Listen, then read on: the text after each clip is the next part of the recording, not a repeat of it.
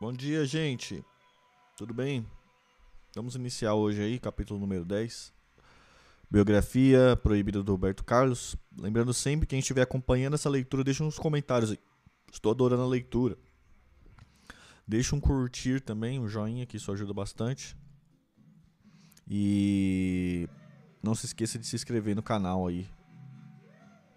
Dá uma moral pra gente. Beleza? Bora lá?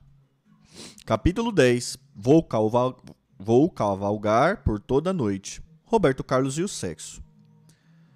Da tríade sexo, droga e rock and roll que marcou a cultura pop a partir dos anos 60, mereceu de Roberto Carlos adesão específica e diferenciada. Maconha, cocaína e drogas similares ele descarta, chegando mesmo a se autoproclamar um careta. Ao rock, ele aderiu de forma acentuada apenas durante a fase do, da Jovem Guarda. Já o primeiro item da tríade, o sexo, este sim, ganhou dele adesão entusiasta e completa, além de várias composições sobre o tema, como proposta, cavalgada, os seus botões, o concavo e o convexo, café da manhã. Ainda garoto, Roberto Carlos tinha a atenção atraída por qualquer foto de Marilyn Monroe e não perdia nenhum filme da atriz. A menina pobre que nasceu com o nome de Norma Jean foi criada em um orfanato e era o maior símbolo sexy dos anos 50. Nos cinemas da Tijuca ou na velha sala do subúrbio de Lins Vasconcelos, assistiu aos hoje clássicos Só a Mulher Peca. Quanto mais quente, melhor, e o pecado mora ao lado. Aquele da famosa cena em que Mary se refresca com o vento que sai da grade do metrô. O mito sexual da minha adolescência foi Mary Moore. Ela era bonita, atraente maravilhosa. Tinha uma sensualidade natural. Ingênua Ninguém se sentia. Ninguém. Não se sentia nela aquele propósito de ser sensual. Mallory Moore sempre foi um ídolo para mim, afirma. Mais tarde, outro símbolo sexual atrairia a atenção do cantor, como Jacqueline Smith, do seriado As Panteras, a atriz Bull Derrick, do filme Mulher Nota 10, mas Mallory Moore permaneceria para ele como uma referência maior, a primeira de todas. Enquanto garoto, na Tijuca, nem Roberto nem Erasmo podia ser muito exigente quando o assunto era mulher. Gordas ou magras, brancas ou negras, novas ou coroas. Qualquer uma que parecesse disponível, ele atacava. Para isso, quase todas as, toda noite, Erasmo circulava pelas imediações da Praça Cians Pena caçando alguma garota geralmente empregada doméstica, com a qual transava do jeito que desse. Era aquele negócio. Às duas da manhã passava uma menina, eu chegava, dizia boa noite, escolhia uma árvore no escurinho e tinha de ser ali mesmo. Ou então, num vão de escada. Escada era ótimo porque, como eu sempre fui muito alto, a menina podia ficar um ou dois degraus acima e dava uma prensa legal. Mas era meio perigoso porque, no melhor da festa, blém, Abria-se uma porta no segundo andar e a gente tinha que se ajeitar depressa. A transa no vão da escada ficaria mais tranquila para o cantor no prédio de exibição de O Direito de Nascer, que foi o primeiro grande sucesso da história da telenovela brasileira, exibida diariamente às nove e meia da noite pela TV Tupi. A novela batia todos os recordes de audiência na época. Erasmo sabia disso e esperava a novela começar para arrastar alguma menina até o vão da escada do seu prédio. Naquele horário era barra limpa. As pessoas não se levantavam da poltrona nem para mijar. Naquela fase em que ainda batalhava pelo primeiro sucesso, Roberto Carlos frequentava muito a Rádio Globo, que na época funcionava no mesmo prédio do jornal, na rua Irineu Marinho. Mas nem sempre o cantor aparecia ali apenas com o objetivo de tocar os seus discos. Certa vez, o porteiro da rádio, um senhor negro e forte que todos o chamavam de Mineiro, estranhou que o elevador de serviço estivesse muito tempo parado no andar e subiu para ver qual era o problema. Lá chegando, se deparou com Roberto Carlos na maior intimidade com uma, uma macaca de auditório, que das que davam plantão na emissora. Mineiro passou uma descompostura nos dois e durante um bom tempo não os deixou entrar na Rádio Globo. Semanas depois, o disc jockey Roberto Muniz aguardava o cantor em seu programa Peça Bis. Ao Muniz, quando foi informado que Roberto Carlos estava na portaria, barrado pelo mineiro. Sempre que o Roberto me vê, ele pergunta sorrindo se ainda tem aquele elevador lá no prédio do jornal. afirma a radialista Haroldo de Andrade. Ao longo dos anos 60, Roberto Carlos andava no seu carro a toda velocidade e as suas aventuras amorosas eram ambientadas no banco de um automóvel. Alegres e divertidas no caso do O Calhambeck, tensa em por, por isso corro demais, ou triste em as curvas das estradas de Santos. Era a fase das gírias, do embalo e da velocidade. A partir da década seguinte, isso mudou, e as histórias de amor das canções de Roberto Carlos não se desenrolou mais no espaço público das estradas, e sim na intimidade de seu quarto, com fronhas, lençóis e roupas espalhadas pelo chão. Ali, ele canta o amor maduro, erotizado, expresso nos versos de canções como O Concavo e O Convexo. Nosso amor é assim, para você e para mim, como manda a receita. Nossas curvas se acham, nossa forma se encaixa na medida perfeita. Naquela época, o cenário dos, das grandes metrópoles brasileiras mostrava um crescimento vertiginoso de favelas e motéis, reflexos do simultâneo processo de concentração de renda e liberalização dos costumes no país. Erasmo Carlos percebeu isso quando estava construindo uma casa no Jardim Oceânico, na Barra da Tijuca. E todo domingo saía de Ipanema e ia para lá acompanhar as obras. Ao atravessar de carro a Avenida Niemeyer, era possível para era visível para ele esse crescimento de favelas e motéis no Rio de Janeiro. Em 77, Erasmo Carlos compôs uma canção exatamente sobre esse tema e com esse título, Favelas e Motéis, faixa do seu álbum Pelas Esquinas de Ipanema, lançado no ano seguinte. Mas enquanto compositores da MPB como Gonzaguinha, Paulinho da Viola e João Bosco e Aldir Blanc focalizavam o ambiente da favela, Roberto Erasmo tinha a sua atenção voltada era mesmo para os interiores dos motéis. Roberto Carlos inaugurou sua fase de cantor de motel antes mesmo da proliferação desse tipo de estabelecimento. Foi em 1973 que o público ouviu e até então mais a até então mais ousada canção romântica de Roberto Carlos, Proposta. Na época eu fiquei um pouco preocupado, não sabia o que o pessoal da censura podia achar, talvez criar algum problema, lembra ele. O temor do artista se justifica porque, naquele momento do governo militar, a sociedade brasileira vivia sobre um reinado de terror e virtude. Conforme a análise do livro Eu Não Sou Cachorro. Não, a partir de uma pro proposição do so sociólogo Crane Britton, fenômeno comum a todos os regimes ditatoriais, de esquerda ou de direita. O reinado de terror e virtude se caracteriza pelo fato de nele a repressão política caminhar passo a passo com a repressão moral. No Brasil, especialmente nos chamados anos de chumbo, que compreendem todo o período do governo Médici, de 69 a 74, a referência explícita à sexualidade era identificada como um ato de subversão, como enfatizou o general Antônio Bandeira, que na época dirigia a Polícia Federal. A nossa preocupação era moral, mulher pelada não podia. Em consequência, eram proibidos ou mutilados diversos filmes, peças, livros, revistas, canções e até capas de discos que, de... que direta ou indiretamente focalizavam o erotismo. Eu senti uma grande humilhação quando não podia assistir um filme como Laranja Mecânica, Emanuele, Último Tango, Em Paris e outros que a censura proibia. Eu dizia: Poxa, por que não posso? Será porque sou burro? Sou subdesenvolvido? Eu me sentia afrontado, desrespeitado e sofria com isso, afirma Erasmo Carlos. De maneira geral, a visão do regime militar era esse mesmo: a de que a população brasileira era subdesenvolvida, despreparada e, por isso, precisava de alguém, no caso o governo, para orientá-la no que podia ver ou não ver. No rastro da chamada defesa da moralidade dos bons costumes, um dos primeiros e mais visados artistas na época foi o cantor e compositor Odair José. Ousado e abusado, ele enveredou exatamente pelas tamas da libertinagem, pelos temas de libertinagem, falando de sexo, prostituição, homossexualismo e adultério em canções como Vou Tirar Você Desse Lugar, Essa Noite Você Vai Ter Que Ser Minha e As Noites Que Você Passou Comigo. Odair José tornou-se assim o criador da balada sexual da música brasileira. Naquele ano, em 1973, por exemplo, a censura proibiu a sua canção Em Qualquer Lugar, cuja letra relata um amante disposto a fazer sexo no banheiro, no carro ou em qualquer outro lugar. Os censores justificaram o veto como o argumento de que o texto da música é descritivo de atitudes comportamentais alusiva ao desejo sexual. Já com é Vanderlei Cardoso, no início dos anos 70, o problema foi fazer encenação alusiva.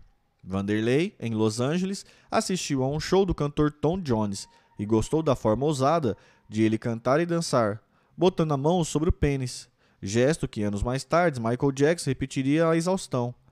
Ao regressar ao Brasil, gravou Vou Embora, Vou Sumir, de ritmo balançante, e começou a cantar dançando ao estilo de Tom Jones. Então, quando foi se apresentar no programa do Chacrinha, o cantor foi alertado pelo próprio velho guerreiro que havia recebido um comunicado da censura federal recomendando não mostrar aquele gesto obsceno de Vanderlei Cardoso no vídeo. Pô, Tom Jones faz isso nos Estados Unidos, por que eu não posso fazer isso aqui também? Quis saber o cantor, mas Chacrinha era mais de confundir do que de explicar. E restou ao artista se controlar ao máximo, apesar dos insistentes pedidos da plateia para que ele repetisse o tal gesto no momento em que cantava Vou embora, vou sumir. Três dias depois, Vanderlei Cardoso foi se apresentar no programa Silvio Santos e, como não houve alerta comunica do comunicador, fez sua encenação habitual ao cantar a música. Mas, logo que saiu do palco, foi avisado de que um agente da Polícia Federal queria falar com ele, ainda no camarim. Vanderlei Cardoso não quis atender, disse que não tinha nada para falar e foi embora para casa. Não demorou meia hora e um grupo de policiais foi bater a porta do cantor. Porra, eu fui levado preso pela Polícia Federal. E lá eles ficaram me interrogando, fazendo ameaças. Afirma Vanderlei, que depois desse aperto nunca mais passou a mão sobre o pênis ao cantar Vão embora, vou sumir. Para o cantor, ficou claro que, se ele insistisse naquilo, poderia mesmo ser mandado embora ou sumido. Por tudo isso, fazia sentido a preocupação de Roberto Carlos com a letra de proposta. Ele parecia consciente de que aquilo que se propunha a fazer a partir dali estava na contramão do que era desejado pelo regime. O curioso é que essa foi uma das poucas canções em que Roberto Carlos escreveu primeiro a letra e depois colocou a melodia. Geralmente, Roberto Erasmo acompanha a letra e a melodia ao mesmo tempo, ou apenas a melodia, deixando a letra para depois. Com a proposta aconteceu o contrário. Roberto Carlos fez uma letra. Eu te proponho nós nos amarmos, nos entregarmos. Nesse momento, tudo lá fora deixa de ficar. Que depois foi apenas burilada quando compunha a melodia com Erasmo Carlos. O resultado agradou até o poeta Vinícius de Moraes, que considerava a proposta uma das melhores canções de Roberto Carlos. Ali, Roberto é um bom letrista, tocando numa superfície romântica e intensa. Depois de proposta, Roberto Carlos seguiu gravando outras baladas sexuais que se tornavam mais ousadas à medida que avançava o processo de abertura políticas no país. No álbum de 76, por exemplo, ele gravou Os Seus Botões. Nesta, Roberto e Erasmo usaram novamente o recurso do cineminha, percorrendo o cenário da, de câmera na mão, criando imagens e enquadramentos como se fosse para um filme. A ideia foi relatar a primeira noite de um casal, a intimidade de um quarto de motel, a capa pendurada, a chuva lá fora e os amantes se desnudando lentamente. Os botões da blusa que usavam, o meio confuso desbotava, iam ao poucos me deixando ver, no meio de tudo um pouco de você. O sucesso de Os Seus Botões foi tão grande que Roberto Carlos decidiu fazer uma continuação, uma espécie de Os Seus Botões Parte 2. O resultado foi ainda melhor, com um sucesso ainda maior, nascendo assim outro clássico da música popular brasileira, Café da Manhã, faixa do álbum de Roberto Carlos de 78. Anos atrás, eu não faria uma música dessa, que é fruto de um crescimento interior e de muito trabalho, disse o cantor na época. O cenário de Café da Manhã é o mesmo da canção anterior, o quarto de um motel, travesseiros soltos, roupa pelo chão e o mesmo amante que promete mais para o dia seguinte.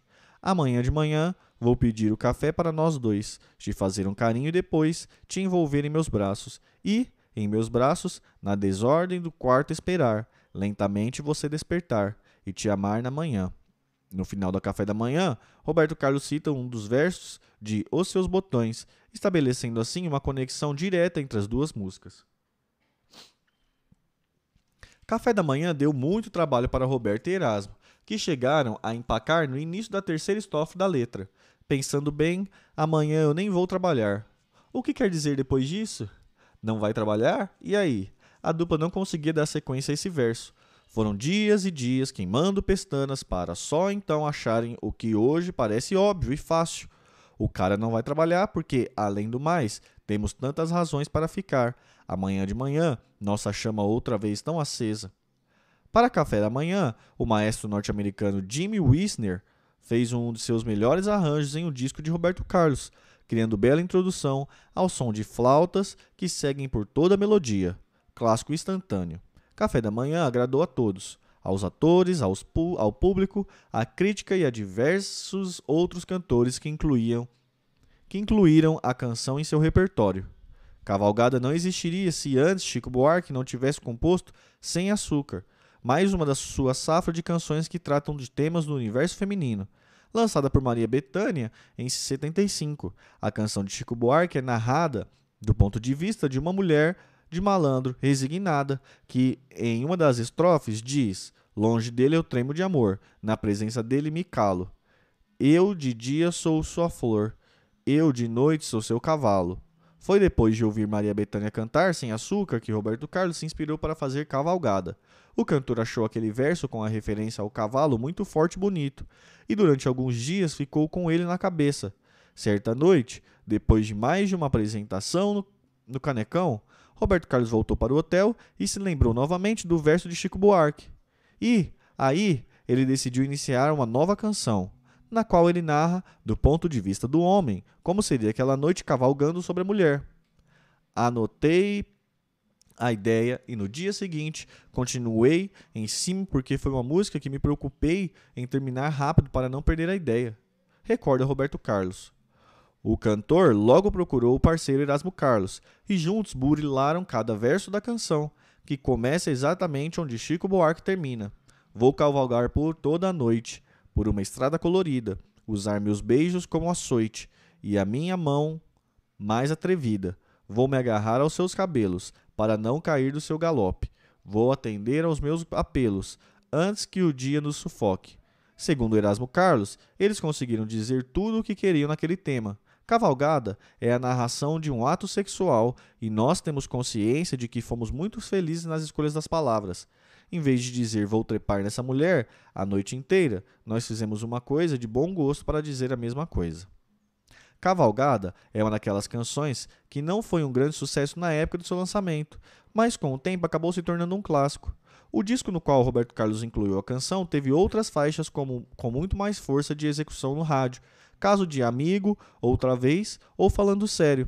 Aos poucos, porém, Cavalgada foi se firmando na preferência do público, sendo solicitada nos programas de flashback e ganhando destaques nos shows de Roberto Carlos. Nos anos 90, o maestro Eduardo Lages criou um novo arranjo para a música, mais pesados, mais pesado, grandiloquente, que ajudou a promover ainda mais essa belíssima composição de Roberto Erasmo. Em 1993, dez anos depois de começar a compor e gravar suas baladas sexuais, Roberto Carlos parou para pensar e constatou que havia tratado o tema sempre com muita sutileza. Sim, porque em nenhuma das canções gravadas ao longo daquele período ele tinha usado a palavra sexo. Então, Roberto Carlos decidiu ser mais explícito e pela primeira vez usar a palavra. Afinal, aquela altura, do, altura do regime militar, em pleno governo do general João Figueiredo, o reinado de terror e virtude já havia sido atropelado pelo processo de abertura política. Tema antes considerados tabu, tabus podiam agora ser discutidos e vinculados livremente. Não havia mais razão para o cantor ter tanto receio de abordar o tema. Eu falei 83, né? 83, é. Roberto Carlos já tinha composto com Erasmo uma melodia que achava adequada para uma balada sexual. O primeiro problema foi encontrar uma boa rima para a palavra sexo. Foi então que Roberto Carlos se lembrou de um texto de Ronaldo Boscoli, em que este definia a relação sexual entre o homem e uma mulher como uma combinação de saliências e reentrancias. Para Roberto Carlos, aquilo remeteu imediatamente a concavo e convexo. E essa palavra era ótimo para rimar com sexo. Pronto, estava resolvida a questão. Agora era se reunir com Erasmo Carlos e trabalhar na nova composição. Eu comecei a fazer a letra a partir do final, porque queria terminar a canção com a palavra sexo. Lembra Roberto Carlos. E assim a letra foi feita quase atrás, de trás para frente, começando o primeiro verso ainda de forma tímida, com a palavra amor no lugar da palavra sexo. Nosso amor é demais, e quando o amor se faz, tudo é bem mais bonito. Ao longo da letra, ele vai mostrando um casal em que tudo se encaixa na medida perfeita, concluindo na estrofe final. Cada parte de nós tem a forma ideal quando juntas estão. Coincidência total do concavo e convexo. Assim é o nosso amor no sexo. O cantor ainda reservou uma breve paradinha, uma, um quase suspense, antes de pronunciar a última palavra da canção. O concavo e o convexo foi um dos grandes sucessos do álbum Roberto Carlos de 83, permanecendo ainda hoje como uma das suas canções mais solicitadas pelo público. Para suas composições sobre o tema sexo, naturalmente, como no Amor Apaixonado, da inspiração vem das aventuras vividas, principalmente nos tempos de juventude. De fato, o sucesso com as mulheres começou para ambos quando foram para São Paulo, como astros do programa Jovem Guarda, que assim se mostravam vantajosos não apenas para a carreira profissionais dos jovens artistas, como também para sua vida sexual. No Rio, as minhas namoradinhas eram moças da minha idade, 18 e 19 anos, que topavam sacanagem, aquela coisa toda, mas que raramente chegava às vias de fatos. Quando eu me mudei para São Paulo, é que comecei a ter mulheres que antes só via nas fotografias. Eram mulheres de 25 anos para cima, para cima, algumas casadas, mas todas maravilhosas e afim. Lembra Erasmo Carlos. Como na época não existiam motéis e hotéis onde eles e os hotéis onde eles, onde eles se hospedavam não permitiam aos hóspedes subir acompanhados, a solução era todos irem para a casa da Baiana, um casarão de seis quartos localizados no centro de São Paulo, famosa entre os artistas da Jovem Guarda e entre o público de alto poder aquisitivo. A casa era administrada por uma simpática baiana que deixou de vender a Carajés quando percebeu que podia ganhar muito mais investindo em outros quitutes. Todos os quartos da casa eram decorados com cortinas, tapetes, móveis antigos e clássicos camas cheias de almofadas e ornamentadas com dossiês de sedas e rendas finas. Parecia um autêntico cenário do harém. Devido à alta rotatividade, a mulher instalou na sala de visitas do térreo um bar, onde sua clientela bebia e conversava enquanto esperava que vagasse um dos quartos do segundo andar. A turma toda da Jovem Guarda se reunia lá de madrugada, cada um com uma mulher, e cada dia com uma diferente. Era muito bom, afirma Erasmo Carlos enfatizando que com ele nunca aconteceu essa história de encontrar fã escondido embaixo da cama. Não precisava. Eu pegava as garotas nos shows, nas festas e levava para a casa da baiana. A versão carioca da Casa da Baiana era o Chato do Imperial. Não, a versão carioca.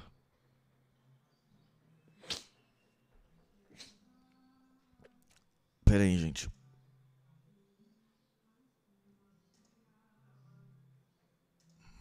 A versão carioca da Casa da Baiana era o Chato do Imperial, uma casa usada por ele e por outros artistas para abater as lebres, como dizia o próprio Carlos Imperial. Na época, o gordo morava com os pais num apartamento duplex na Miguel Lemos e não ousava nenhuma libertinagem ali. Para isso, ele tinha o seu chato, que ficava no posto 5 de Copacabana. Era uma casa de três quartos, com alguns móveis básicos e que a arrumadeira da família de Imperial visitava uma vez por semana para dar uma geral. O dia de maior movimentação na casa era sextas-feiras, quando havia gravação da versão carioca do programa Jovem Guarda, ali próximo na TV Rio. Depois do programa, faziam-se uma colheita de brutos e iam todos para o Chato do Imperial, onde o anfitrião promovia o que se chamava, dubiamente, de comes e bebes. No chato havia algumas peculiaridades como um tapete mágico que era estendido no meio da sala para a prática sexual na presença de assistentes. Às vezes ali havia um rodízio de casais se apresentando uns para os outros. Do lado de fora ficava um pastor alemão amestrado para a prática de atos libidinosos e que, em determinadas ocasiões, era convidado a participar da festa. Eu perdi minha virgindade no Chato do Imperial, revela o cantor Leno, que, quando conheceu a turma em 65, tinha 16 anos. Para mim aquilo era um paraíso sexual, pois como eu ainda não era famoso, pegava as meninas que Imperial, Ed Wilson e Renato, Renato Barros traziam. O provimento da casa, da Baiana e do Chato Imperial não era problema. O assédio das fãs do, aos artistas da Jovem, Guarda, da Jovem Guarda era constante, e as cartas chegavam às toneladas, algumas mais contidas, outras mais ousadas. Como não podia deixar de ser, Roberto Carlos era o mais assediado de todos. Numa carta, uma garota de São Paulo afirma: Gosto do seu sorriso, acho tão inocente. Inocente, porém, só o sorriso, pois tenho certeza que suas mãos sabem acariciar muito bem o corpo de uma mulher. Como se fosse uma personagem interpretada por Catherine Deneuve no clássico filme A Bela e a Tarde, de Luiz Bunel, uma fã de São Paulo escreveu várias cartas para Roberto Carlos, tentando se encontrar com ele naquele período do dia. Roberto, ainda não desisti de marcar um encontro com você. Esta é a sexta vez que lhe escrevo, inutilmente, mas ainda insisto. E te esperarei segunda-feira às quatro horas da tarde, em frente à casa de Agnaldo Raiol, que Agnaldo Raiol comprou no Brooklyn. É a quarta travessa depois do balão do bonde da 274. Esperarei você todas as segundas-feiras no mesmo lugar. Venha ao meu encontro. Não preciso ter medo, pois sou maior de idade. Simples, estarei sozinha à tua espera. Uma outra fã paulista, que morava próximo do prédio do cantor, também escreveu convidando para um encontro. Estamos morando tão perto e não sabemos. Ou melhor, você não sabe. Mas você pode me localizar. 1. Um, colocando sua suave cabecinha para fora da janela da sua sala. Você olha para a esquerda. 2. Acompanhe com o olhar até o fim da quadra até chegar na esquina onde há duas sorveterias. Certo? 3. Atravesse a avenida. Do lado de cada avenida, olhe para a calçada oposta à calçada do seu prédio. 4. Logo você vai ver dois prédios. O de 5 andares não é o meu. Ao lado é o de 6 andares. De pastilhas. É esse. Suba até o 50, suba até o 52. Tem dois apartamentos por andar. O meu é o primeiro. Uma fã de família rica no Rio de Janeiro também lhe fez uma proposta de encontro amoroso, mas num local bem mais convidativo. Olá, Rob, tudo bem com você? Desejo que sim. Você deve andar muito cansado ultimamente, não? É por isso que lhe escrevo. Tem um iate. E ela segue descrevendo cada detalhe do modelo do iate, para em seguida ir direto ao assunto. Gostaria de convidá-lo para passar uns dias comigo no barco. Como ele fica em Angra dos Reis, vamos em nosso avião. Imagine-se em alto mar. No iate, tomando drinks e apreciando a lindíssima paisagem que Angra oferece, apreciar aquela água tão azul, tão cristalina, e o pôr do sol, você nem pode imaginar. É a coisa mais linda que existe. Não só o pôr do sol, como as estrelas. Enfim, a noite em geral. Tudo maravilhoso. Numa certa noite, quando Roberto Carlos morava na rua Buquerque Lins, em São Paulo, o interfone de seu apartamento tocou e o porteiro afirmou que lá embaixo havia uma jovem bonita, bem vestida e visivelmente transtornada, querendo a todo custo subir para falar com ele. O porteiro já tinha informa informado que o artista estava viajando e que era verdade. O que era verdade. Mas a moça não acreditava e ameaçava até tirar a roupa se Roberto Carlos não a recebesse. A moça queria porque queria falar com Roberto Carlos. O porteiro pediu que um dos empregados do cantor descesse para tentar convencê-la de que o patrão estava mesmo fora de casa. Assim foi feito, mas ele nem teve tempo para dizer coisa nenhuma, pois num gesto brusco a menina arrancou o vestido de jersey branco que usava e ficou nuazinha em pelo. Foi um escândalo. Ela corria nua e histérica de um lado para o outro da portaria. Alguns moradores do prédio foram chegando naquele momento, outros desceram para ver a cena e o porteiro sem saber o que fazer. Uma moradora arranjou um roupão. Outro chamou a polícia, que pegou a menina e a levou embora num camburão. É por essas e outras que as colunas de fofoca não paravam de arranjar namoradas para Roberto Carlos. Uma dessas supostas namoradas seria a cantora Nara Leão, que.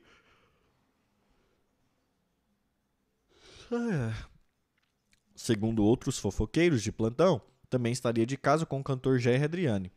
Não estou com nenhum dos dois, desmentia Nara, explicando que Roberto é ótima pessoa e Jerry não passa de um amigão. Adoro sair com eles, mas de namoro não há nada, infelizmente. Mas não nego, esses comentários que rolam por aí estão me deixando com água na boca. No camarim dos cantores da TV Record havia um buraquinho que permitia ver um o lado do camarim fe... permitia ver o outro lado do camarim feminino. E era uma briga danada por aquele buraquinho. Quando entrava uma nova cantora no camarim, todos querendo ver além dos joelhos de Nara Leão. As maiores e melhores cantoras brasileiras nós víamos nuas. Confessa Erasmo Carlos. Mas acontecia muito mais do que isso nos bastidores da Jovem Guarda. Às vezes, chegava um artista e pedia para a gente liberar o camarim por uns 20 minutos.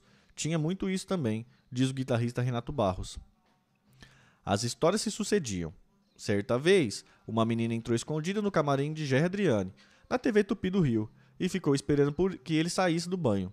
Quando fui pegar a toalha, me deparei com ela que, histericamente, começou a gritar e dizer que me amava, querendo me beijar. Em Fortaleza, uma fã foi capaz de subir num poste para ver Jerry, num, num quarto localizado no primeiro andar de um hotel. As garotas subornavam porteiros de hotéis e se escondiam embaixo de nossas camas. Com uma delas passei uma das melhores noites da minha vida, fazendo amor na Praia do Futuro, em Fortaleza. Até hoje relembro aquela menina como uma fada boa que passou na minha vida, diz o VIP Márcio Antonucci. Vanderlei Cardoso posava de bom rapaz, mas também viveu experiências semelhantes. Eu não era nem nenhum Roberto Carlos, mas tinha lá minhas aventuras, confessa. Em 67, ele foi um dos outros integrantes da Jovem Guarda a fazer um show coletivo em um clube de Salvador. A filha do patrocinador daquele show da Bahia era amiga do gerente do hotel, onde os cantores se hospedaram. Vanderlei, valendo-se dessa amizade, conseguiu uma cópia das chaves do apartamento de Vanderlei Cardoso e esperou o cantor voltar do clube. Escondida dentro do seu guarda-roupa, quando cheguei ao quarto e me preparava para tomar banho, me deparei com aquela mulher seminua saindo dos meios das minhas roupas e gritando: Eu te amo, te amo, te amo. Recorda ele. O único que parecia ficar de fora da festa era mesmo o cantor Ed Carlos. O biquinho, porque na época ainda eram os adolescentes e nem podia entrar. Por exemplo, na casa da Baiana, em 66, quando o Ed Carlos fazia sucesso com Sou Feliz, tinha apenas 13 anos. Eu não conseguia participar de nada daquilo porque a minha idade não permitia. Eu era o caçulinha, o xodozinho da turma, e quando todos saíam para a bandalha, eu ficava com Vanderleia, dormia no colo dela, encostadinho nela, com muito respeito, com o maior, o máximo e mais bonito respeito, de fora para dentro e de dentro para fora. Jamais eu quis me colocar numa situação que desse uma dupla interpretação por estar ali juntinho dela, afirma o cantor. Roberto Carlos se sentiu um pouco responsável pelo adolescente Ed Carlos, de quem seria amigo pela vida fora. Roberto procurava orientá-lo, encaminhá-lo, afastá-lo dos perigos. Na época, o cantor não gostava, por exemplo, que Ed Carlos fosse dormir na casa de Agnaldo Timóteo. Roberto ficava pau da vida quando acontecia isso. Ele achava que eu podia querer passar o rodo no menino. Pode uma coisa dessas? Pergunta Timóteo. Por vezes, os artistas iam fazer shows em cidades do interior muito próximas e, nesse caso, tentavam levar as meninas de uma cidade para outra. Quando as meninas topavam, aí era uma puta zorra, porque elas ficavam mais à vontade, estando fora da cidade delas, tudo ficava mais tranquilo, afirma o baixista Nené, de Os Incríveis. Ainda assim, era uma operação arriscada, porque muitas garotas eram menores de idade e seus pais podiam acionar a polícia. Mas ninguém tinha medo, ninguém pensava em nada, era tudo na base do foda-se. Nós demos sorte, porque podia ter dado realmente uma merda, mas ninguém pensava nisso na época, afirma ele. E quem pensar que era só os rapazes cabeludos que atraíam fãs, está enganado, é claro. Gosto das minhas pernas e também sempre tive um bumbum bem bonito. Olho para o meu corpo hoje e penso, gente, quando tinha 20 anos, eu devia ser um avião, gabou-se Vanderleia numa entrevista à Playboy, em 86. De fato, na época da Jovem Guarda, ela despertava frisson em muitos fãs, alguns até perigosos, como João Ácido Pereira da Costa, o bandido da luz vermelha, um dos maiores personagens da história criminal brasileira. O marginal desenvolveu uma obsessão pela cantora e se dizia, se dizia disposto a tudo para tê-la nos braços. Ele me enviava cartas super românticas, apaixonadas, dizendo que um dia viria me buscar recorda Vanderleia. Felizmente para ela, o bandido da luz vermelha não pôde cumprir a promessa, pois foi preso em agosto de 67 e cumpriu 30 anos na cadeia, o período máximo de prisão no Brasil. E, meses depois de sair da penitenciária, em agosto de 97, foi assassinado durante uma briga. Nossa, que soneira, gente. Deu uma insônia hoje em mim. Acordei, era. Oh, fui dormir, era. Nossa, 4 horas da manhã. Salve! Salve Bibal! Música Black lança. Lançar música Black? Vixe, o que, que é música black? Como assim? Não entendi, mano.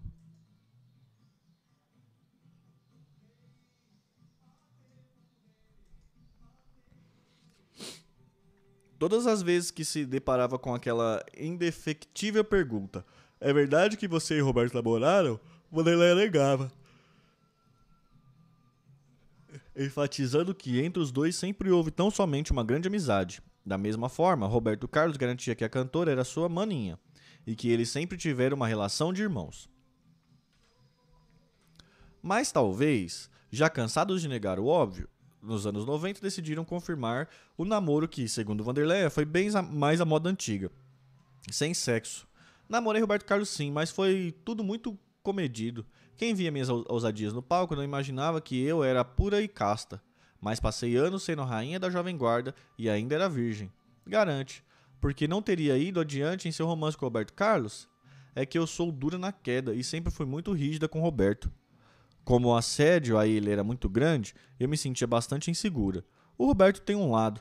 Agora acho que acalmou. Tomara. Sempre galante. Sempre soube cortejar uma mulher. Ele é o todo sedutor. E eu, como única mulher naquele grupo meio machista, via a mulherada se expondo e achava aquilo tudo muito feio. Pensava, não vou ser mais uma igual àquela ali. Tenho muito respeito pelo meu corpo, sabe?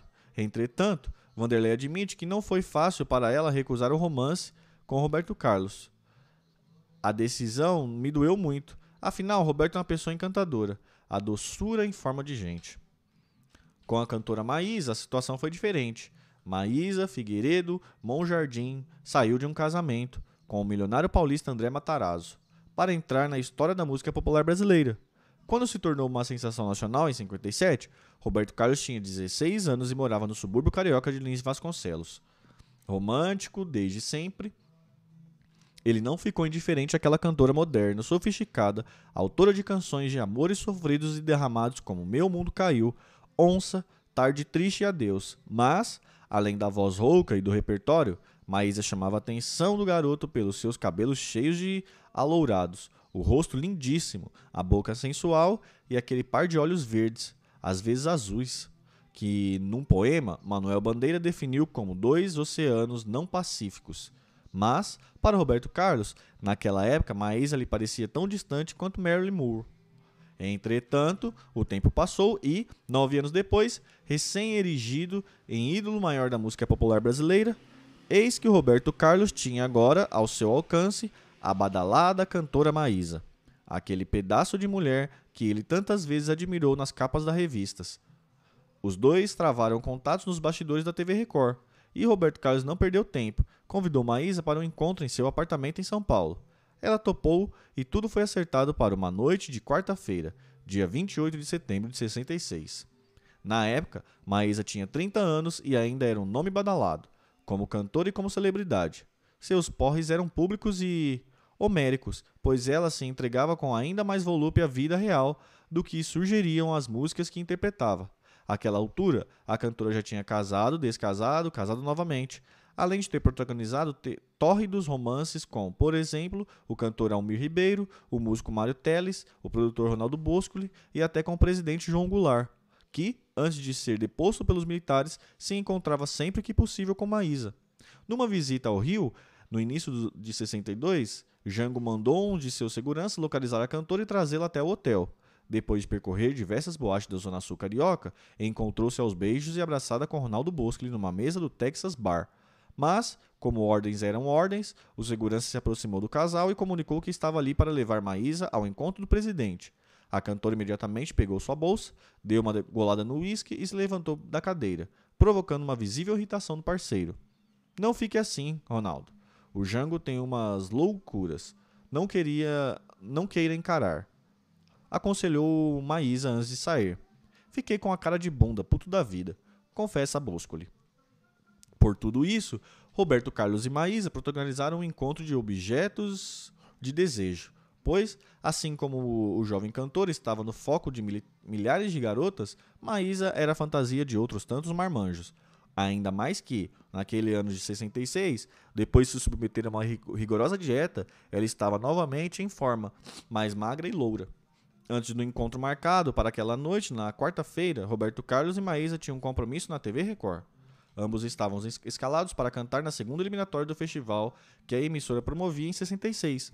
Maísa defenderia a segunda das 12 canções concorrentes da noite. Já Roberto Carlos seria o último a subir no palco. Haveria, portanto, um espaço grande entre as apresentações de um e outro. Para não dar pista do affair, ficou combinado que Maísa deveria sair antes do teatro e seguir sozinha para o apartamento do cantor. Assim foi feito. Enquanto Roberto Carlos ainda aguardava a sua vez de cantar no festival, Maísa pegou um táxi na porta do Teatro Record, na Rua da Consolação, e rumou em direção a Rua Buquerque Lins, onde Roberto Carlos morava. Maísa foi recepcionada pelo mordomo do cantor, mas a cozinheira e a arrumadeira também estavam de plantão naquela noite. A cantora pediu uísque para beber e foi-lhe servida uma garrafa lacrada de Scott. Com um copo na mão e um cigarro na outra, Maísa ficou assistindo pela televisão o desfecho daquela eliminatória do Festival da Record. No outro cômodo da casa, os empregados também estavam ligados no canal 7, à espera da apresentação de Roberto Carlos. Cerca de 20 minutos depois, o mordomo foi até a sala e, para sua surpresa, Maísa já tinha, Maísa já tinha esgotado a garrafa de uísque. Providencialmente, nas vésperas do patrão na, na véspera, o patrão mandara renovar o estoque do bar e ele pôs então lhe servir outro, pôde então lhe servir outro litro de legítimo escocês. Roberto Carlos saiu alegre do teatro porque a música que ele porque a música que ele cantou foi classificada para a final. A de Maísa não, mas ela teria outra canção para defender na terceira eliminatória, dias depois. Ao chegar em casa, o cantor ficou na sala bebendo com Maísa o restante da garrafa de uísque. Os dois conversaram animadamente sobre os bastidores do festival, deram algumas gargalhadas e, em seguida, foram para o quarto. No encontro com Maísa, de certa forma, Roberto Carlos realizou uma fantasia de adolescência. Já no encontro que teve com outra estrela brasileira, a realização da fantasia foi dela. No final de 78, Sônia Braga era a mulher mais desejada do Brasil e Roberto Carlos, recém-separado de Nice, o solteirão mais cobiçado. Era natural, portanto, que em algum momento os dois ficassem juntos a sós. Na época, Sônia tinha 28 anos, brilhava na TV como a novela Dancing Days e na telas do cinema com o super sucesso A Dama do Lotação. Aos 37 anos, Roberto Carlos também estava no auge da carreira, vendendo milhões de discos com suas canções em todas as rádios e lotando o canecão todas as noites. Sônia Braga não escondia que era fã do cantor. Na época, pousou para a revista Amiga numa daquelas tradicionais reportagens que mostravam a casa do artista.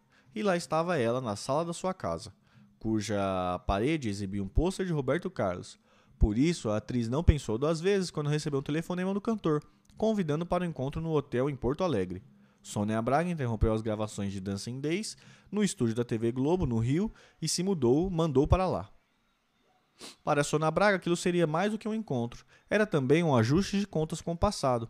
Em 1967, ela estava com 17 anos e, como muitas outras fãs de Roberto Carlos, desejou ser uma das garotas que iria contracenar com ele no seu primeiro filme, Roberto Carlos em Ritmo de Aventura. Até então, Sônia Braga não tinha nenhuma experiência em cinema ou televisão, mas o diretor Roberto Farias iniciara o processo de seleção do elenco do filme, decidido mesmo a não escalar nenhuma atriz conhecida. O elenco feminino seria todo inédito. Isso não significa que eu esteja em guerra com atrizes brasileiras. Tudo é questão de sorte. Sempre lanço alguma, algum autor ou alguma atriz nos meus filmes e acho que isso tem me dado muita sorte. Justificou na época o diretor. Se ele tivesse. Onde a gente parou? Cinco. Na época, ele colocou um anúncio à procura de um negro de 1,90m para fazer um dos papéis centrais do filme. Cerca de 500 candidatos apareceram no período de testes. Sabe-se lá o que é testar 500 crioulos? Perguntou Farias. Mas com o filme de Roberto Carlos, ele foi à desforra. Passou algumas semanas testando centenas de lindas garotas. E entre elas, na fila, estava, estava a jovem Maria Campos Braga, tentando ganhar uma das vagas. Para Sônia Braga, aquela era sua chance de entrar no meio artístico e de ficar perto do ídolo Roberto Carlos. Entretanto, no dia do teste, Roberto Farias acabou escolhendo uma garota, uma outra morena para o filme e Sônia Braga pegou o ônibus de volta para casa chorando. Eu acho que até hoje ela não desglutiu direito isso e ficou uma coisa mal resolvida na nossa relação, afirma Roberto Farias. Explicando: Certa vez, quando Sônia já era uma estrela internacional, me encontrei com ela no Festival de Cannes. Com um pretexto bobo, ela me deu um esporro no meio da rua, que foi um negócio absurdo. Eu acho que é um ressentimento que ela ainda guarda do episódio da seleção para o filme do Roberto Carlos. Tenho a impressão de que ela custou muito a esquecer isso. E eu também. Bem, mas se Sônia Braga não teve a chance de participar do filme de Roberto Carlos, dez anos depois teve o próprio Roberto Carlos nos braços. Muito melhor, é claro, considerando que naquele filme nenhuma das atrizes podia sequer dar um selinho no cantor. Uh, deixa eu pegar um café ali, gente, rapidão, vocês, vocês me aguardam aqui. Rapidaço. Pera aí. Rapidinho, pera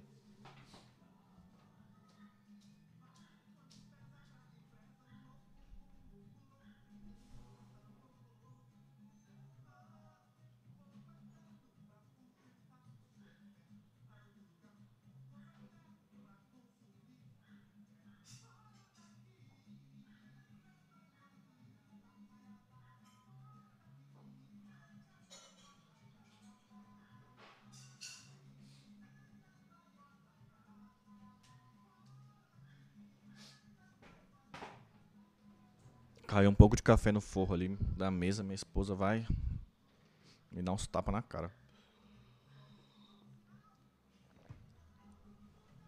É...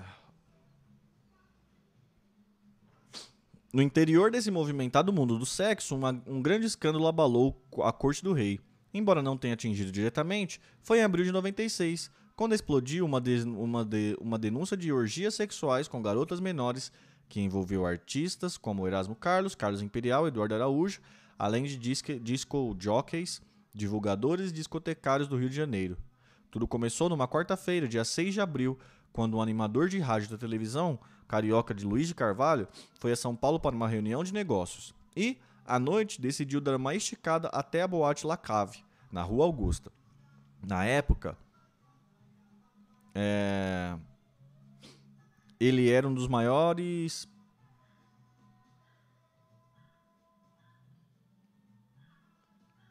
ele era um dos maiores Caramba, perdi aqui.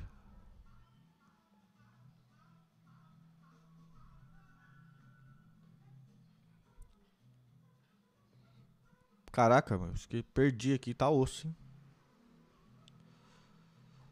Peraí que eu vou achar. Na época, ele era um dos mais populares disco jockeys do Rio de Janeiro, líder de audiência com o Parada Musical e Luiz de Carvalho, o seu programa diariamente pela manhã na Rádio Globo. Mas o TV Fone, que apresentava aos sábados na TV, inebriados com a narrativa na TV Globo, naquela noite no La Clave, ele conheceu quatro garotas que ficaram inebriadas com a narrativa de que Luiz fazia dos bastidores do mundo artístico carioca, de como ele é, tinha conhecido Roberto Carlos, Erasmo e outros ídolos da Jovem Guarda. O papo transcorreu tão alegre e descontraído que, ao se despedir, Luiz de Carvalho convidou as garotas para comparecerem a uma festa que havia sábado no Rio. Certas de que aquela seria uma festa de arromba, talvez até com a presença de Roberto Carlos, com seu novo carrão, na sexta-feira à noite, as quatro garotas foram para o Rio de Janeiro Detalhe fundamental: três delas eram menor de idade, uma de 15 e duas de 16 anos. As meninas chegaram ao Rio na manhã de sábado de Aleluia e, após algumas andadas pela cidade, encontraram Luiz de Carvalho num café próximo à TV Globo, no Jardim Botânico, onde ele gravava o programa TV Fone. Luiz de Carvalho não esperava que as garotas fossem realmente aparecer e a tal festa era apenas uma peixada que um dos seus amigos decidiria promover em seu apartamento naquela noite. As meninas foram para lá, mas, como não havia nenhum grande artista presente, depois de almoçar foram se divertir no auditório do programa Festa do Bolinha, comandada por Jair de Dramaturgo, na TV Rio. Lá, sim, elas se esbaldaram, pois conheceram, entre outros, Erasmo Carlos, Ed Wilson, Eduardo Araújo e o gordo Carlos Imperial, que as convidou para comes e bebes que havia naquela noite em sua casa.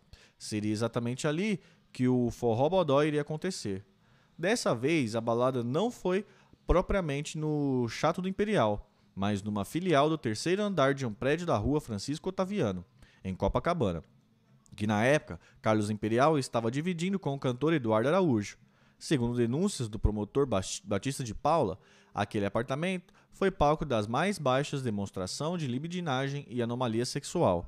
E tudo de perversão que se pode imaginar ocorreu com as menores naquela noite.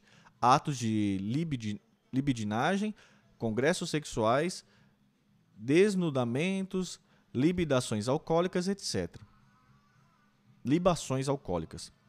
Uma outra autoridade também afirmou que os detalhes e as circunstâncias dos fatos apurados são de tal maneira torpes e escabrosos que não é possível levá-los ao conhecimento do grande público por questão de decoro elementar. Na verdade, não houve ali nada de muito diferente do que costumava acontecer na casa da Baiana, em São Paulo, ou no próprio Chato do Imperial, especialmente às sextas-feiras à noite, depois do programa Jovem Guarda Rio. Mas daquela vez houve a denúncia. O juizado de menor agiu com rigor, e a imprensa sensacionalista achou um prato cheio para explorar em manchete como monstruosidade contra mocinhas, corrupção do reino do Iê e, em pânico, artistas acusados de corromper franzocas menores. Essa combinação de sexo, droga, garotas e playboys tinha se tornado explosiva desde a noite de 14 de junho de 58, quando a jovem Aida Cury foi atirada de um prédio na Avenida Atlântica, em Copacabana. Nesse episódio ficou evidenciado que, pelas marcas no corpo da moça, uma tentativa de curras seguida de homicídio, praticado por dois rapazes da Zona Sul carioca. O caso Aida Cury ganhou repercussão nacional e deixou marcas profundas na sociedade do Rio de Janeiro. Por isso, quando estourou o escândalo com as meninas paulistas, não, falava, não faltavam quem dissesse que aquilo era coisa desses playboys que mataram Aida Cury. Pois não é que o principal acusado pela morte da Aida Cury, o playboy Ronaldo Guilherme de Souza Castro, também se envolveu com as meninas no apartamento de Carlos Imperial?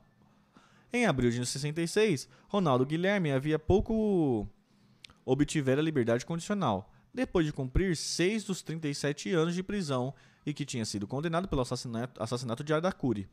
De volta à Zona Sul carioca, ele andava sempre à procura de festas com amigos amigos, amigos antigos. Um deles era Carlos Imperial, a quem conhecia desde a adolescência, e fora visitar na noite em que lá estavam os brotos de São Paulo. Outro que também apareceu no apartamento foi o cantor Erasmo Carlos, Entrei numa fria, mas sei que não, po não poderá dar nada contra mim, disse na época o tremendão, argumentando que estivera ali apenas de passagem.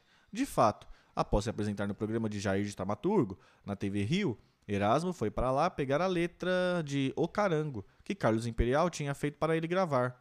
Ao chegar, deparou-se com a turma bebendo e cantando, num ambiente bastante convidativo, mas Erasmo já tinha encontro marcado com a namorada do Lene e precisava chegar antes das 10 horas quando fechava a porta do prédio onde a garota morava. Quando chegaria à portaria do prédio onde a garota morava.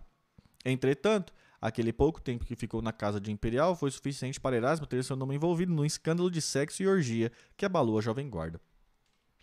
As meninas relataram que, em certo momento da festa, a pretexto de ganhar um ovo de Páscoa, uma delas foi levada para fazer striptease acompanhada de Carlos Imperial, que se desnudou por completo para desinibir a menor.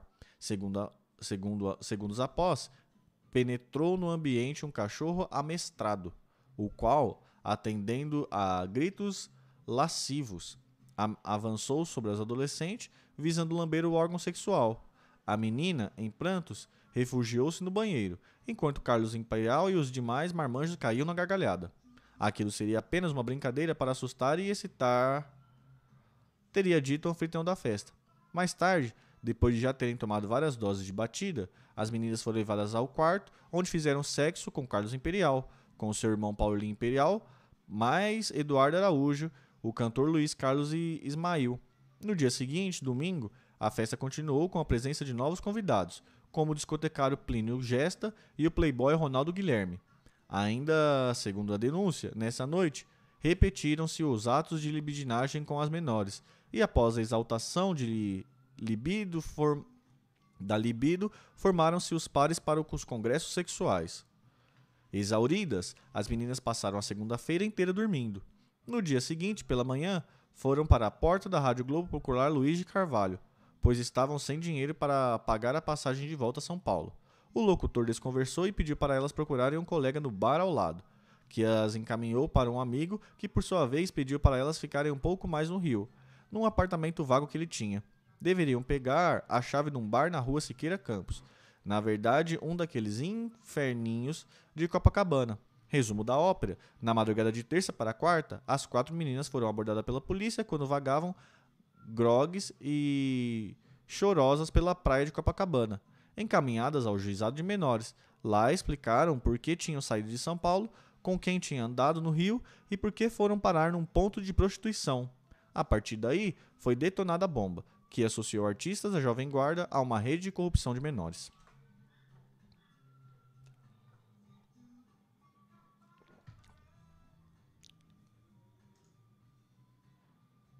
De imediato, o juizado determinou vigilância rigorosa em todos os programas de auditório de rádio e de televisão do Rio de Janeiro, aos quais foi vetada a entrada de adolescentes, a não ser acompanhadas dos pais ou responsáveis diretos.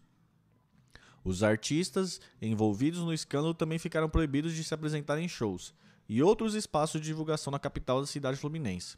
E mais, o juiz Alberto Augusto Cavalcante de Guzmão mandou investigar outros casos e começaram a surgir novas denúncias. Para a polícia, o caso das meninas paulistanas ajudaria a desvendar um processo de corrupção, depravação e perdição moral de adolescentes, que se iniciaria nos bastidores dos programas de auditório e se consumaria nas festas de arromba promovida pelos artistas Jovem Guarda e seus colaboradores. Além do chato do Carlos Imperial, foi determinada devassa em outros endereços, como o apartamento do cantor Ciro Aguiar, no centro do Rio, que alguns outros cantores também costumavam usar para furtivos encontros amorosos. O animador Luiz de Carvalho tentou se eximir da culpa no caso das meninas paulistas, mas novas denúncias determinaram a retirada do ar do seu programa TV Fone, apresentado aos sábados na TV Globo. Era normal, depois daquele programa, a, a gente pegar três ou quatro meninas e ir lá para o apartamento do Imperial. Confesso o cantor Ed Wilson. Luiz de Carvalho era um bandalheiro danado, um comedor de mulheres, afirma o locutor Mário Luiz, seu colega na Rádio Globo. O escândalo foi um grande baque para a imagem e popularidade de Luiz de Carvalho, um locutor família, que diariamente rezava ao microfone da Rádio Globo a oração paz, saúde e amor, conclamando a harmonia em todos os lares. Na sequência do inquérito instaurado para apurar o caso, Todos os envolvidos foram intimados a prestar seu depoimento. Não sou cavajeste, tenho minha família, respeito as famílias dos outros e gosto de me que me respeitem. Isso me cheira a onda contra a Jovem Guarda, disse Erasmo Carlos, após ser ouvido por mais de três horas pela autoridade do juizado de menores do Rio de Janeiro. Costumo receber visitas de fãs em meu apartamento, mas não sei se são menores, porque nunca exijo delas certidão de idade. Defendeu-se Carlos Imperial enfatizando, porém, que não tivera contato mais íntimo com as menores paulistas, até porque elas não são muito atraentes. Eduardo Araújo e DEM. Aliás, nega até hoje. Não sou santo, nunca fui, mas daquela vez não fiz nada. Até estive com as meninas, mas não transei com nenhuma delas. Já o cantor Ed Wilson segue outra linha de defesa. Nenhum de nós pegou aquelas meninas à força nem corrompeu ninguém. Elas já eram mais do que corrompidas e davam para todo mundo. Na época, nenhuma justificativa dos acusados convenceu o juiz Cavalcante de Guzmão, que declarou guerra aberta à turma do Iê. Ao todo, nesse processo de corrupção de menores foram envolvidos cerca de 40 artistas, quase o elenco inteiro da Jovem Guarda, e que prova que ela estava longe de ser um movimento musical de artistas românticos ingênuos. Parece que, o verso, que versos como ah, deixa essa boneca, faça-me o favor, deixa isso tudo e vem brincar de amor, eram levados às últimas consequências pelos artistas. Nesta e em outras canções, a palavra amor poderia significar algo mais do que apenas o sentimento romântico. Na época, a comunicação não era tão imediata e o Rio de Janeiro parecia mais distante do resto do Brasil. Mas o escândalo acabou se espalhando e ficando difícil para os artistas envolvidos fazerem shows pelo interior do país. Erasmo Carlos, por exemplo, foi um dos mais visados. Um juiz de São José do Rio Preto, interior de São Paulo, proibiu o tremendão, tremendão de se apresentar na cidade, em solidariedade ao juiz de menores do Rio. O mesmo aconteceu em vários outros locais do Brasil. Às vezes, o carro de Erasmo Carlos tinha sua passagem bloqueada já na entrada da cidade. Aqui você não entra, pode voltar. Nosso juiz também proibiu você de se apresentar aqui, dizia ele à polícia local. O mais desagradável é que só me avisavam da proibição depois de eu viajar de 400 a 500 quilômetros para chegar à cidade onde faria o show. Reclama o cantor, que, diante de toda aquela avalanche de denúncias envolvendo seu nome, foi defendido pelo parceiro Roberto Carlos. Essa onda com meu amigo é uma injustiça. Erasmo é barra limpa. Conheço há muitos anos e sei de uma coisa. Ele não é nenhum santo, mas não se mete em encrenca com menores. Aquele cara tem juízo. Não dá mancada desse tipo. Se me disserem que ele se trancou num quarto para ler o Pato Donald, acredito. Mas encrenca com menores? Não.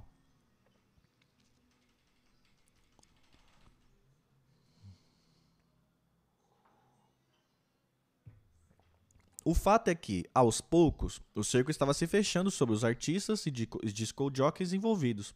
Em, em junho de 66, houve um corre-corre geral quando vários deles, entre os, entre os quais Carlos Imperial, Eduardo Araújo e Luiz de Carvalho, tiveram suas prisões preventivas decretadas pelo juiz João de Deus Lacerda Mena Barreto, da terceira via criminal do Rio de Janeiro. Nas primeiras horas da manhã do sábado, dia 26, agentes da Delegacia de Vigilância prenderam o locutor e animador da televisão, Jonas Garrett. Horas depois, foi a vez do cantor Luiz Carlos Ismail, que acordou com três policiais ao lado de sua cama. Em seguida, caíram o discotecário Plínio Gesta e Paulo Roberto Imperial, ambos também levados às suas residências. Na segunda-feira, foi preso o playboy Ronaldo Guilherme, que havia se refugiado na casa de um amigo em Vitória, Espírito Santo. Não sou nenhum criminoso, mas do jeito que as coisas vão, acabarei me tornando marginal. Desabafou a ser reconduzido à prisão. Os familiares do animador Luiz de Carvalho disseram não saber de seu paradeiro, o que forçou a polícia a manter a casa dele discretamente vigiada durante alguns dias. Quando apareceu, foi preso. Erasmo Carlos estava em São Paulo para fazer a Jovem Guarda. O delegado Sérgio Paranhos Fleury, chefe de segurança da TV Record, o alertou de que a polícia paulista poderia ser acionada para prendê-lo a qualquer momento.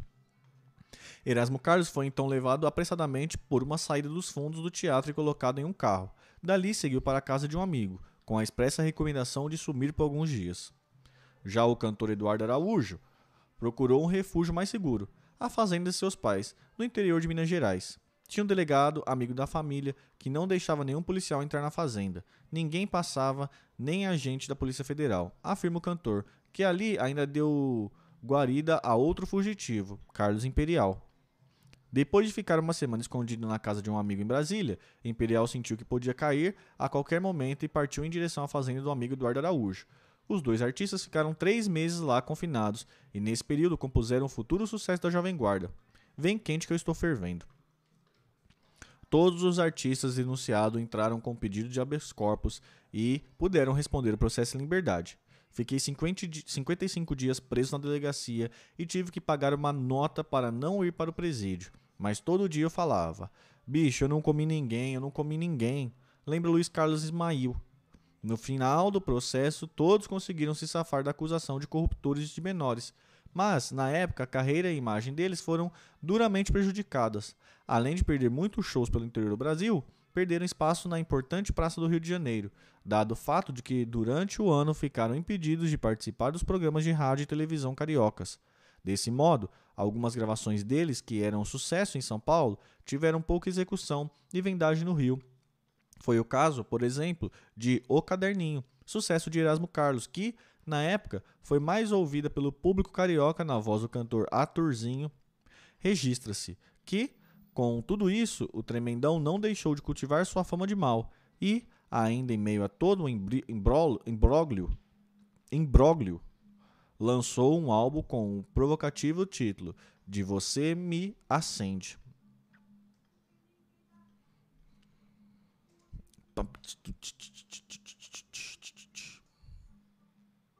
E aí, galera, estão gostando desse livro? Tá legal? Vai indicando novos livros aí pra gente ler. Daqui a pouco vai acabar esse, tem que comprar outro já pra, pra começar né, a leitura vocês estão achando? Estão gostando? Não estão gostando? Conte-me tudo, não esconda-me nada.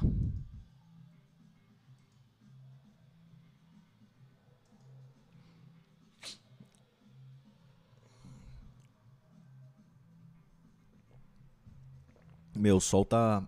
7 horas da manhã, o sol já tá na cara da gente, esquentando tudo, cara. Tá duro. Erasmo sempre foi bastante sincero quanto às suas estripulias. Por que esconder? Tive muitos amores naquela época. Era mulher que não acabava mais. Fidelidade não era papo para mim. Nem dava tempo de ser fiel, confessa ele, acrescentando. Já tive mais de mil mulheres na vida, fiz bacanais, fui para a cama com três ao mesmo tempo, essas, coisa, essas coisas todas.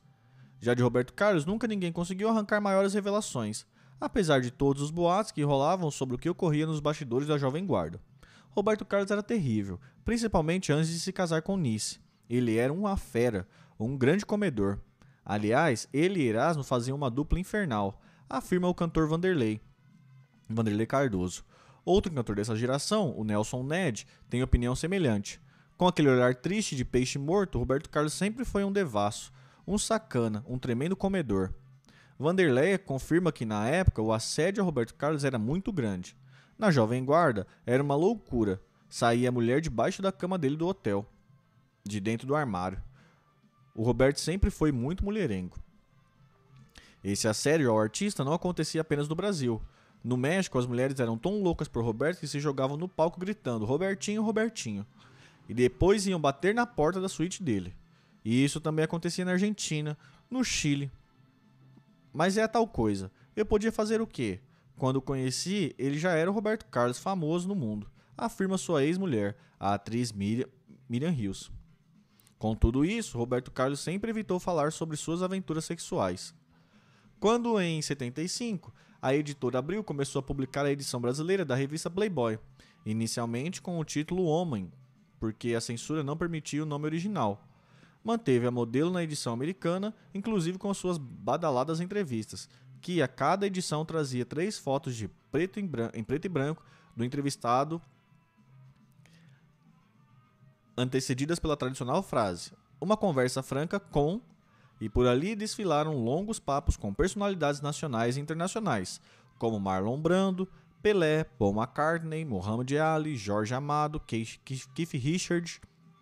Desde a publicação do seu primeiro número no Brasil, um dos mais um dos nomes mais visados para ser entrevistado pela revista foi o de Roberto Carlos. Afinal, o artista brasileiro tem tudo a ver com o universo da Playboy. Sucesso, glamour, sexo, mulheres e carros.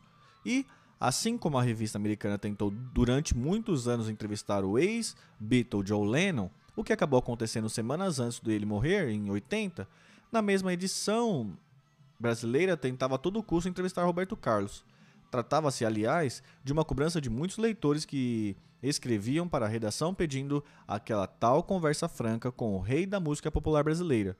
Mas o cantor sempre evitou falar com a revista, porque sabia que na sua pauta era inevitável o assunto sexo. Quando se tornou editor da Playboy, o jornalista Rui Castro se empenhou nessa tentativa de convencer o cantor. Lembrava-se a Roberto Ca Carlos a lista de grandes personalidades que deram depoimentos à Playboy, e que seria importante ele também falar para aquele segmento mais sofisticado de público masculino ao qual a publicação se dirigia. Sim, ele iria falar de sexo, mas nada muito além do que já falava em suas canções de motéis. Na tentativa de convencer o cantor, Rui Castro pautou até uma entrevista com Erasmo Carlos, publicada na edição de maio de 80.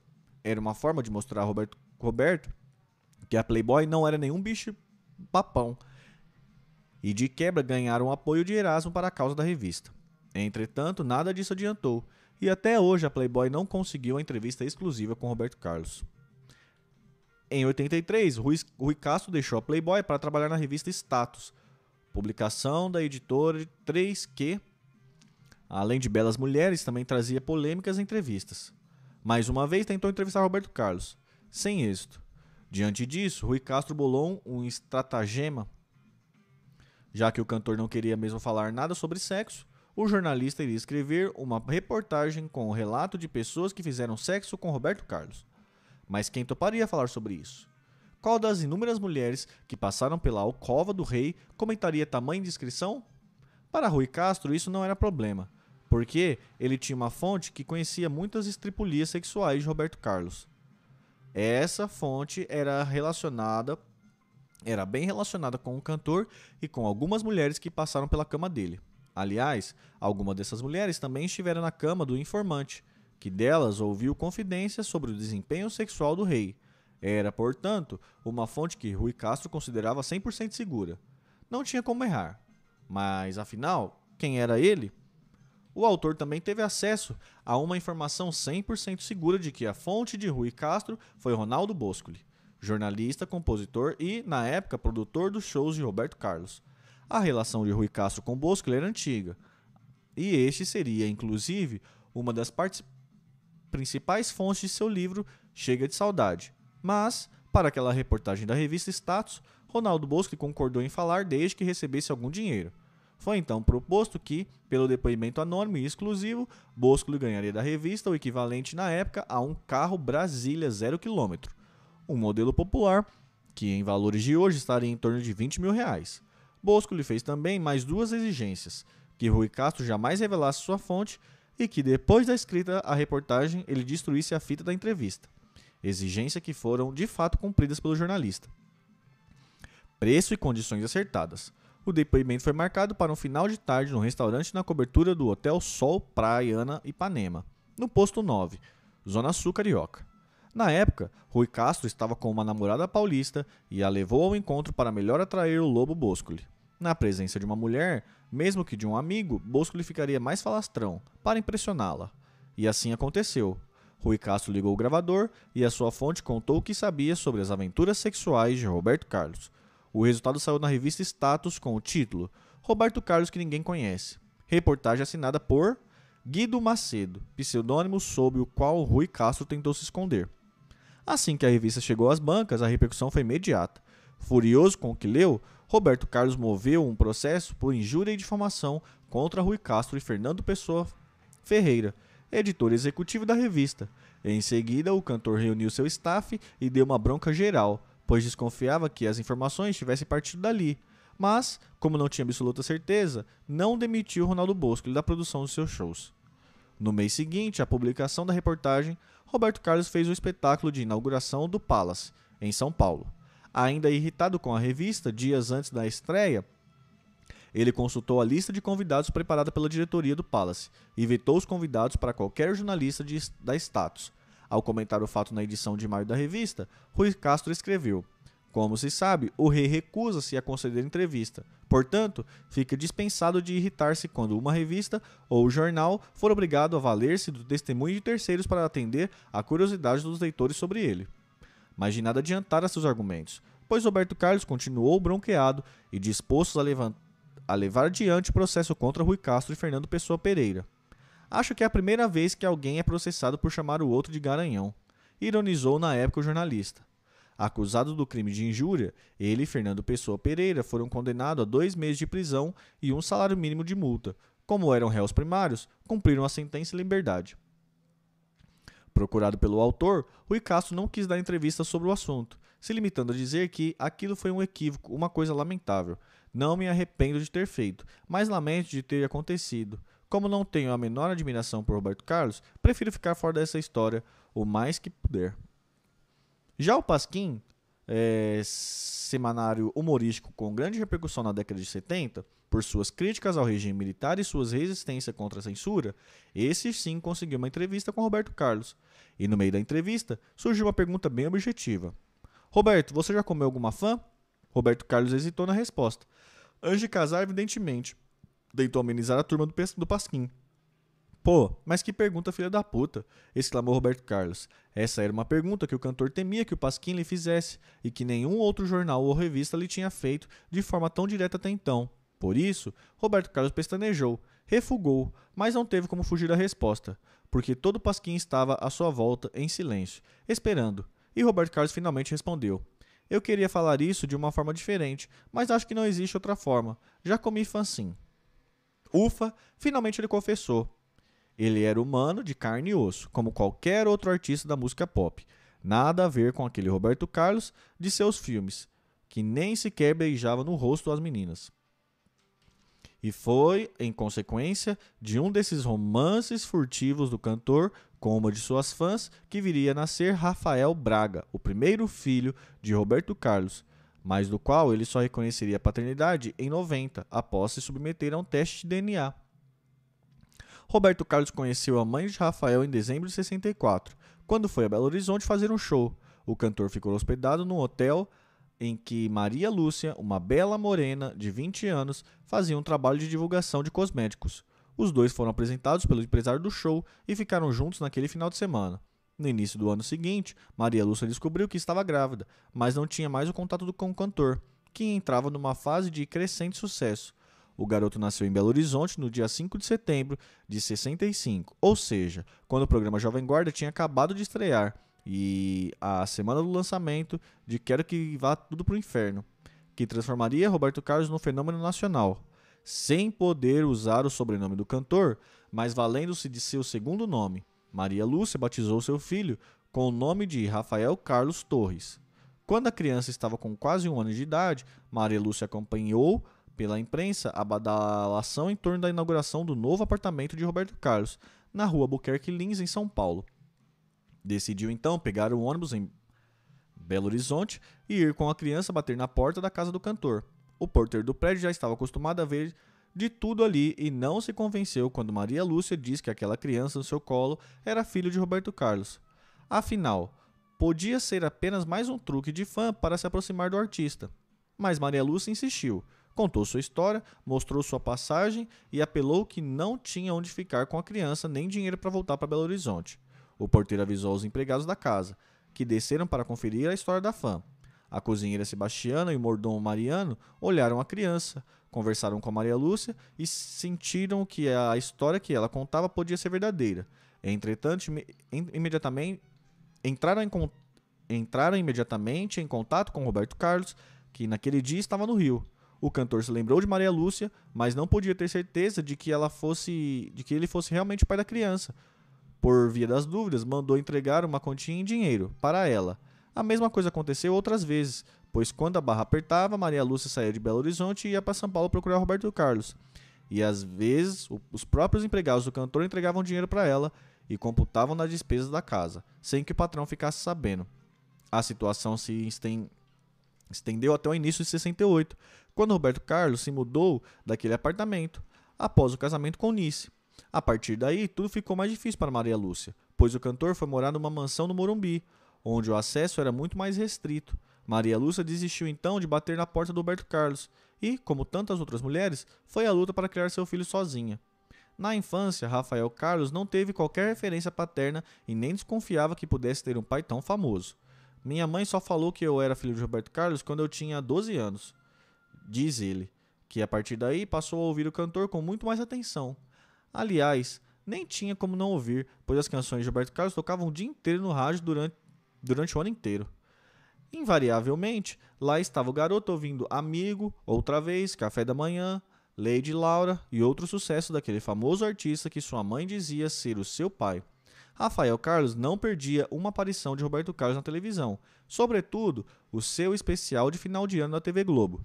Segundo o relato de pessoas ligadas à família, na adolescência Rafael Carlos sofria por não ser reconhecido pelo pai nem ter qualquer acesso a ele. Na escola, Rafael Carlos era tido como maluco e nenhum colega acreditava que ele fosse filho de Roberto Carlos. Mas o garoto não se abalava e sempre contava sua história para qualquer pessoa que conhecia, mesmo em fila de ônibus. E mais, como tantos outros covers de Roberto Carlos espalhados pelo Brasil, Rafael Carlos também se vestia e se penteava igual ao cantor. Para ele era comum ouvir as pessoas comentarem: Mas não é que esse garoto se parece mesmo com o rei? Sentindo-se cada vez mais estimulado, Rafael Carlos começou também a cantar e a compor, sonhando em um dia ser artista famoso, na mesma linhagem romântica do pai. Rafael ainda era um pequeno quando Maria Lúcia se mudou para, com ele para São Paulo, indo morar na Baixada do Glicério, uma área pobre da cidade, famosa pelas violências e seus cortiços.